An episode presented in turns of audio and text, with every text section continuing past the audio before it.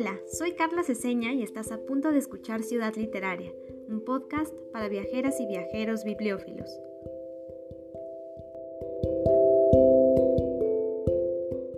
Siempre caro me fue este yermo cerro y este seto que priva la mirada de tanto espacio del último horizonte. Mas sentado y contemplando interminables espacios más allá de aquellos y sobrehumanos silencios y una quietud hondísima, en mi mente imagino tanta que casi el corazón se estremece, y como oigo el viento susurrar en la espesura, voy comparando ese infinito silencio con esta voz, y me acuerdo de lo eterno, y de las estaciones muertas, y de la presente y viva, y de su música. Así que entre esta inmensidad mi pensamiento anego, y naufragarme es dulce en este mar. Acabo de leer el poema El infinito de Giacomo Leopardi, traducido al español por Antonio Colinas. La literatura italiana me parece fascinante y por supuesto está muy conectada con sus ciudades. Incluso en toda Italia existen espacios librescos que puedes visitar, como la casa de Dante Alighieri en Florencia o el Museo de los Poetas Keats y Shelley en Roma. Pero si vives en la capital mexicana o vas a visitarla pronto, no tienes que ir tan lejos para acercarte a la cultura y lengua italiana, pues aquí tenemos la Biblioteca Gaspara Stampa, un espacio precioso ubicado en Coyoacán. Y para platicar sobre este recinto, me encuentro en el Instituto Italiano de Cultura en México con el doctor Gianni Vinciguerra, director de esta institución. Bienvenido, doctor Vinciguerra. Muchísimas gracias por aceptar la invitación a este podcast. Gracias, eh, es para mí todo un gusto poder compartir algunos datos sobre nuestra biblioteca siendo las bibliotecas eh, espacios eh, de reflexión, de estudio, también de convivencia y de conocimiento. Sí, así es. Pues muchísimas gracias. Me gustaría comenzar sabiendo un poco de dónde viene el nombre de la biblioteca. Así que por favor cuéntenos eh, por qué se llama Gaspar Stampa. Bueno, antes que nada habría que decir quién fue Gaspar Stampa, un nombre que a la mayoría de, las, de nuestros uh, radioescuchas uh, no querrá decir mucho, pues no, no es hoy en día una figura preeminente en el panorama literario. Sin embargo, en su época, Gaspara Stampa fue una mujer eh, famosa que se dio a conocer por sus eh, múltiples talentos eh, canoros, musicales y poéticos. Era una mujer nacida en una familia bastante acautalada de origen milanés. Eh, todavía eh, su papá murió bastante temprano y dejando a su esposa viuda tres hijos, eh, Baldassarre, Cassandra y la menor, Gaspara. Eh, la mamá, que era de origen veneciano, pues encontrándose sola y sin muchos recursos en la ciudad de Milán, decidió moverse, regresar a su ciudad natal, Venecia, que en aquella época era una ciudad todavía poderosa, rica, magnífica y que hospedaba una intensa vida cultural. Estamos hablando de la primera mitad del siglo XVI. Gaspara nace en 1523 digamos, en pleno eh, siglo de oro, por así decir, de la cultura italiana a nivel literario, a nivel musical, a nivel artístico. Y Venecia era una de las capitales culturales de la época, así que Gaspara se encuentra literalmente catapultada en una metrópolis cultural que en la primera mitad del siglo XVI contaba con casi 200.000 habitantes, un número impresionante si lo comparamos con lo que hoy en día es Venecia, una ciudad que no alcanza ni siquiera los 60.000 habitantes en la época era una de las ciudades más pobladas del continente europeo y era uno de los lugares más eh, concurridos por los artistas, porque ahí sí encontraban eh, familias aristocráticas que encomendaban a ellos eh, pinturas, que financiaban sus producciones literarias, que financiaban también su producción musical. Entonces Gaspara se encuentra de repente en el verdadero centro uno de los verdaderos centros de la cultura italiana del siglo XVI. Su mamá, a pesar de todo la, todas las restricciones económicas, siendo de origen aristocrático, decide de seguir dándoles a sus tres hijos una educación sofisticada. Baldassarre, Cassandra y Gaspara estudian entonces literatura, latín y griego por supuesto, retórica, gramática, poesía, música y canto. Y eh, Gaspara empieza a hacerse notar sobre todo como música es un músico de gran talento, también cantante, y hay muchos de sus contemporáneos que eh, lo, eh, elogian su, su, voz y su fineza y sensibilidades musicales. De repente, pero, cuando Gaspara eh, tenía 19 años, muere su hermano, su queridísimo hermano Baldassarre, que estaba estudiando Derecho en la Universidad de Padua. Para ella es un dolor enorme y eh, continuará recordando a su hermano a lo largo de su vida. Mientras tanto, como una joven veinteañera, empieza a debutar en la sociedad. Es una mujer que, como pocas en la época, pudo, pudo tener una educación sofisticada y de inmediato se da a notar. Eh, y eh, su talento no solo es musical, sino también literario y empieza entonces a eh, escribir poesías, a escribir poemas. Eh, estos poemas no es que se publiquen en un libro, hay que entender que el mundo literario funcionaba de manera diferente en la época que no hoy en día. ¿no? Gaspara empieza a difundir sus sonetos adentro de un círculo bastante restringido de amigos, de literatos, de eruditos. Y poco a poco empieza a consolidarse su fama, también ayudada por el hecho que en su misma casa, en el mero centro de Venecia, en, eh, digamos, cerca de la parroquia de San Trovaso, eh, ella hospedaba un círculo literario, un salón literario, donde se reunían los ingenios más uh, importantes de la época. Entonces empieza ella a eh, escribir poesía que musicalizaba, que cantaba y eh, pues la voz corre y todo el mundo empieza a hablar de esta joven muy atractiva que eh, tiene un talento eh, muy grande, un talento, la verdad, asombroso por la let las letras y, y la música. Uh -huh. Y en breve Gaspara, a pesar de ser una mujer, que mm, en la época las mujeres no tenían derecho a tener una identidad pública eh, tan prestigiada eh, y tampoco tenían derecho a, una, a recibir una educación eh, sofisticada, bueno, a pesar de ser una mujer en un mundo muy condicionado por eh, los hombres, digamos, hecho a medida de hombre uh -huh. en la época, eh, pues logra conseguir una gran fama y una gran visibilidad.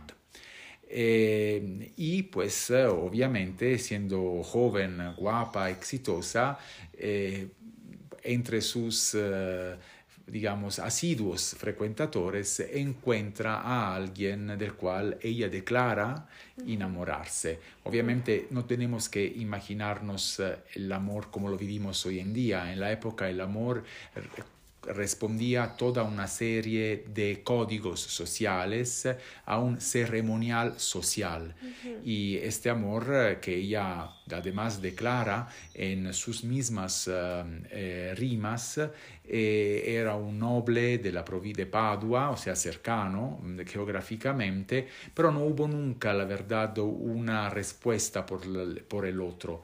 Eh, duró tres años esta relación uh, y eh, luego pues eh, de, nunca se concretó en, una, en un matrimonio. Uh -huh.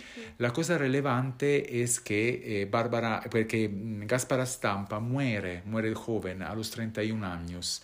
En 1554 pues se enferma y después de 15 días de sufrimiento pues muere.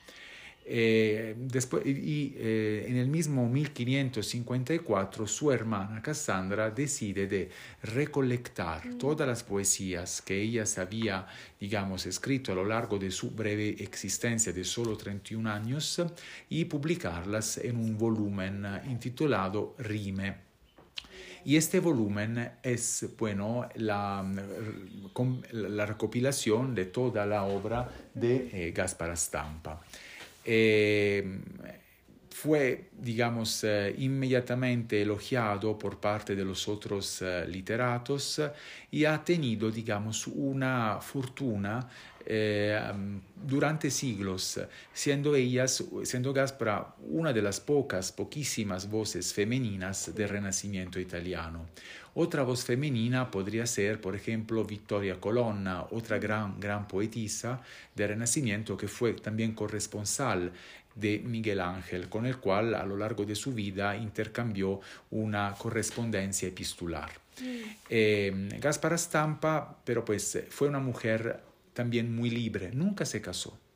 Para una mujer no casarse en la época quería mucho decir. Eh, es una reivindicación seguramente de independencia, de autonomía las eh, mujeres eh, se tenían que casar porque la familia, la familia mm, de su esposo, le hubiera dado protección, le hubiera dado en la época dignidad y recursos para sustentarse. Bárbara Stampa, que, bueno, murió, sabemos, a los 31 años, pero en la época tener 31 años era una edad ya avanzada. Mm. La edad promedio era baja y entonces las mujeres se casaban muy jóvenes antes de llegar a los 20 años. Entonces, a los 31, eh, bueno, resultaba todavía, eh, bueno, señorita, por así decir.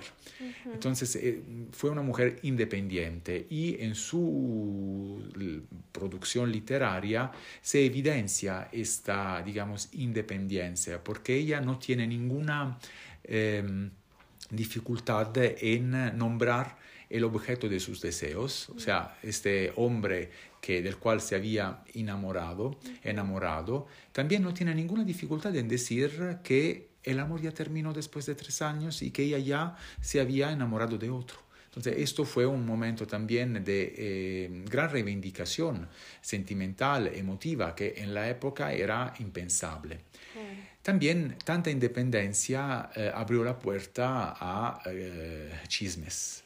Eh, de hecho, uno de los chismes eh, fue, es que Gaspara eh, en la época era una cortesana.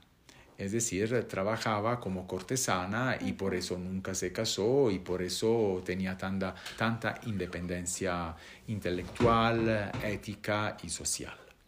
Esto es un poco un recorrido de la vida de esta poetisa del Renacimiento veneciano, al cual hemos decidido, en una fecha imprecisada, que no me acuerdo, dedicar nuestra eh, biblioteca.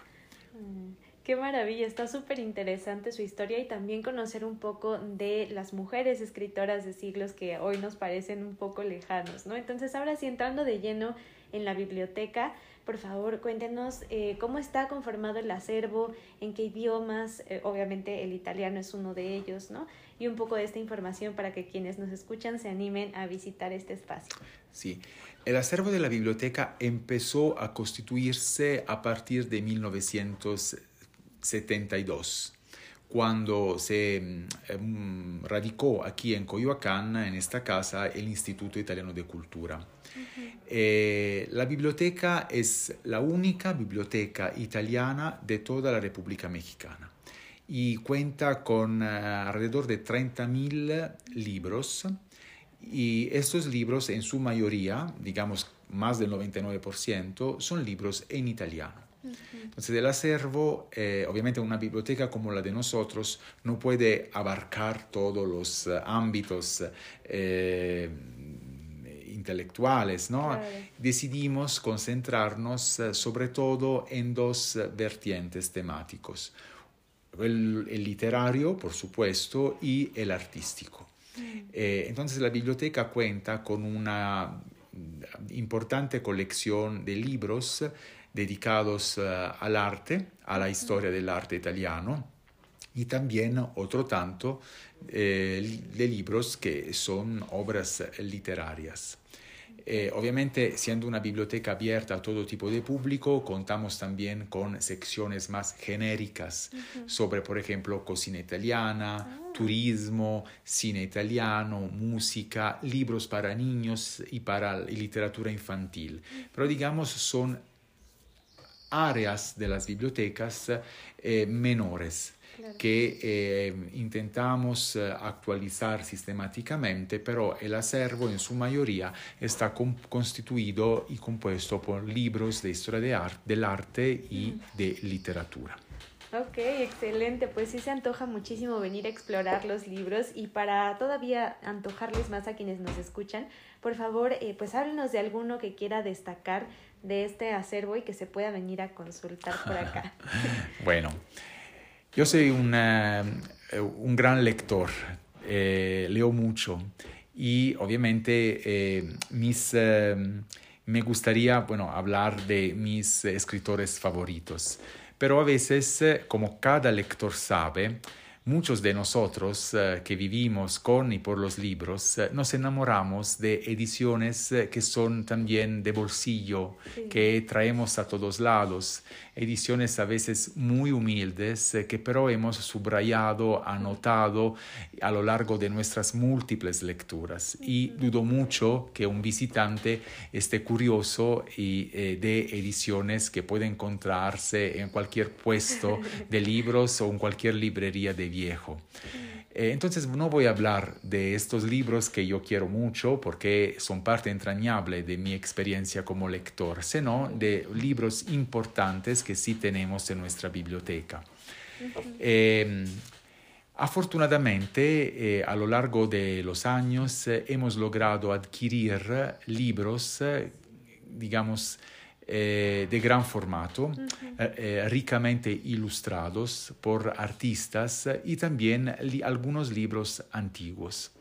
El libro más antiguo que tenemos es un libro impreso alrededor de la mitad del 1500, la misma época en la cual Gaspar Stampa vivía y escribía sus poemas. Es una edición de Petrarca. Exactamente, una edición de las rimas de Petrarca. Y es el libro, digamos, más antiguo que, que cuenta nuestra, del cual cuenta nuestra biblioteca. Y quiero mencionar aquí que también el canzoniere de, Barbara, de Gaspara Stampa, sus eh, rimas, por así decir, se construyen como el canzoniere de Petrarca. Gaspar Stampa sí se inspiró muy mucho eh, a, Petrarca, que era, digamos, la referencia principal para todos los poetas de la época renacentista. Eh, pero también contamos con otros libros. Por ejemplo, tenemos aquí uno muy importante que es la reproducción anastática de la Biblia de Borso d'Este. Un manuscrito del cual contamos con la reproducción a color, una eh, es un libro magnífico, obviamente no contamos con el manuscrito original que se encuentra en una biblioteca de Francia, este se encuentra aquí, bueno, es una reproducción en cuatro volúmenes la que tenemos nosotros y, es, eh, y reproduce un manuscrito antiguo eh, que está ricamente ilustrado por parte de amanuenses y ilustradores de la época. Entonces, reproducir un libro tan uh, sofisticado es un reto editorial y yo invitaría eh, a los... Eh, eh, a los que escucharán este podcast a visitarnos para ojear la reproducción de la Biblia de Borso d'Este y deleitarse con estas imágenes que nos evocan eh, y que nos hacen, digamos, que nos hacen mover con la fantasía a la época del primer renacimiento italiano. Ay, está increíble. Pues esto también es muy importante porque ahora me gustaría que nos cuentes, eh, pues justo qué importancia tiene o qué valor tiene para la Ciudad de México el poder tener un espacio como el Instituto Italiano de Cultura para acercarnos a todo lo relativo de la cultura italiana. Sí, bueno, es muy importante que todos, eh, jóvenes y los que no somos tan jóvenes, eh, podamos eh, descubrir culturas de otros países, enriquecer nuestras lecturas, enriquecer nuestra visión del mundo sin tener que viajar, porque muchas veces falta el tiempo, ni siquiera los recursos, ¿no? Y entonces tener bibliotecas que presentan al público general eh, presentan otras culturas, otras tradiciones artísticas, literarias eh, de varios países, es importante. Siendo una capital de Latinoamérica, la Ciudad de México hospeda institutos culturales de varios países y eh, tener a la mano la una biblioteca italiana accesible eh, donde todo el público sin ningún tipo de restricción puede venir a leer y a curiosear sobre la cultura italiana es sin falta una eh, oportunidad. Y quizás que alguien ojeando esos libros italianos no tenga la curiosidad de estudiar también el idioma y inscribirse en uno de nuestros cursos de italiano. Sí, claro que sí. Eso también está muy bonito porque creo que aprender otra lengua justo nos acerca a esos autores que ya ¿no? Los que nos gustan, el poder leerlos en su propia lengua, pues es una maravilla. Entonces me alegra mucho que existan espacios como el Instituto Italiano de Cultura y eh, pues por favor también recuérdanos en qué horario está abierta la biblioteca. Ya nos dijiste que cualquier persona puede entrar aquí. Sí, la biblioteca está abierta lunes, miércoles y viernes de 10 de la mañana a la 1 de la tarde.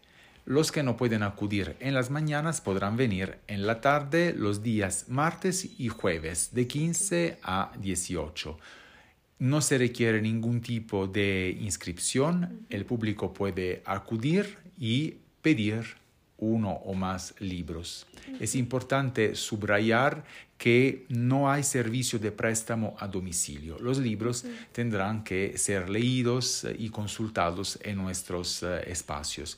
Pero permítame decirlo, es un espacio tan agradable que la verdad yo consideraría un regalo poder transcurrir aquí unas horas eh, estudiando y leyendo a gusto. Sí, totalmente. Yo confirmo porque precisamente, bueno, voy a describirles un poco este espacio para quienes nos escuchan desde otras ciudades. Es una biblioteca relativamente pequeña, aunque ya nos comentó el doctor que estamos rodeados de alrededor de 30.000 ejemplares y tiene unos ventanales grandes por los que entra la luz. Entonces, si son lectores, van a agradecer esto, por supuesto, porque además hay mesas en las que tú puedes venir, te puedes sentar a hojear estos libros maravillosos que ya nos platicaron. Entonces, muchísimas gracias por esta información. Y como ya es tradición en este podcast, eh, también por último le pediré que por favor nos cuente o nos recomiende un libro para seguir conociendo la cultura italiana o a Gáspara y eh, un espacio literario en la Ciudad de México, que por supuesto ya este está súper recomendado, pero uno adicional, ya sea un espacio de lectura, alguna otra biblioteca o eh, pues otro espacio libresco. Bueno, un espacio que yo quiero mucho y que me encanta, digamos, recorrer es una biblioteca icónica que todo el mundo ya conoce, la Biblioteca Vasconcelos. Mm. Lo menciono porque en estos días hay una exhibición en la Vasconcelos coordinada por el Instituto Italiano de Cultura dedicada a Dante Alighieri, del cual hemos festejado los 700, más bien celebrado los 700 años de su fallecimiento hace 702 años eh, Dante murió y le hemos dedicado una exhibición en la Vasconcelos. En esta exhibición hay una parte relativa a libros de argumento dantesco que vienen de nuestra biblioteca. Mm. Eh, son libros ilustrados muy interesantes, también, también eh, copias anastáticas de manuscritos dantescos de 1300, de 1400, incluso de 1500.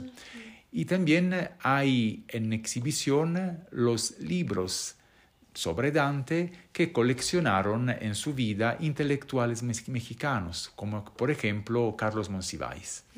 Eh, es una exhibición sí dedicada a Dante, pero los usuarios y los lectores de la Vasconcelos ahí podrán clavar un poco más la mirada en los libros del instituto, y hay unos que son bellísimos, y también en parte del acervo histórico de la biblioteca Vasconcelos, porque hay también una colección dantesca que mm. pertenece a la Biblioteca de México. Bueno, eh, entre, no voy a recomendar una novela, no voy a recomendar eh, una, eh, unos cuentos, voy a recomendarles una historia. Eh, en nuestra biblioteca eh, se, se, encuentra eh, la historia del arte Einaudi, que fue, digamos, una empresa editorial mm, que se armó entre, durante los años 80 del siglo pasado y que recopiló con una visión muy innovadora y muy interesante toda la historia del arte italiano y entonces eh, es como una pequeña enciclopedia de arte. Y es eh, una serie de volúmenes que yo quiero mucho, que he leído, que he vuelto a leer y que me emocionan cada vez que eh, los leo. Y es, digamos, uno de mis libros favoritos de esta biblioteca. Ay, muchísimas gracias por la recomendación. Seguramente ya quienes nos escuchan se les antojará muchísimo venir. Y pues agradecemos mucho al espacio porque también recuerden que esta biblioteca es parte de la agenda y calendario 2023 de bibliotecas, entonces vengan para que la puedan checar de su lista y también para consultar los libros que les recomendamos en este episodio. Entonces, muchísimas gracias, doctor, por esta pequeña charla y por compartirnos este espacio y sus recomendaciones. Gracias eh, y un saludo a todos los que nos escuchan por parte del Instituto Italiano de Cultura. Así es, muchísimas gracias por escucharnos. Antes de despedirnos, te recuerdo que ya puedes consultar el calendario de próximos recorridos para bibliófilos en el apartado de Bibliotours de ciudadliteraria.com.mx. También en nuestro sitio web puedes consultar el apartado de Club de Lectura para descargar gratis el libro que vamos a leer en abril. Ojalá puedas acompañarme en alguna de nuestras actividades y mientras tanto nos escuchamos en el próximo episodio de Ciudad Literaria.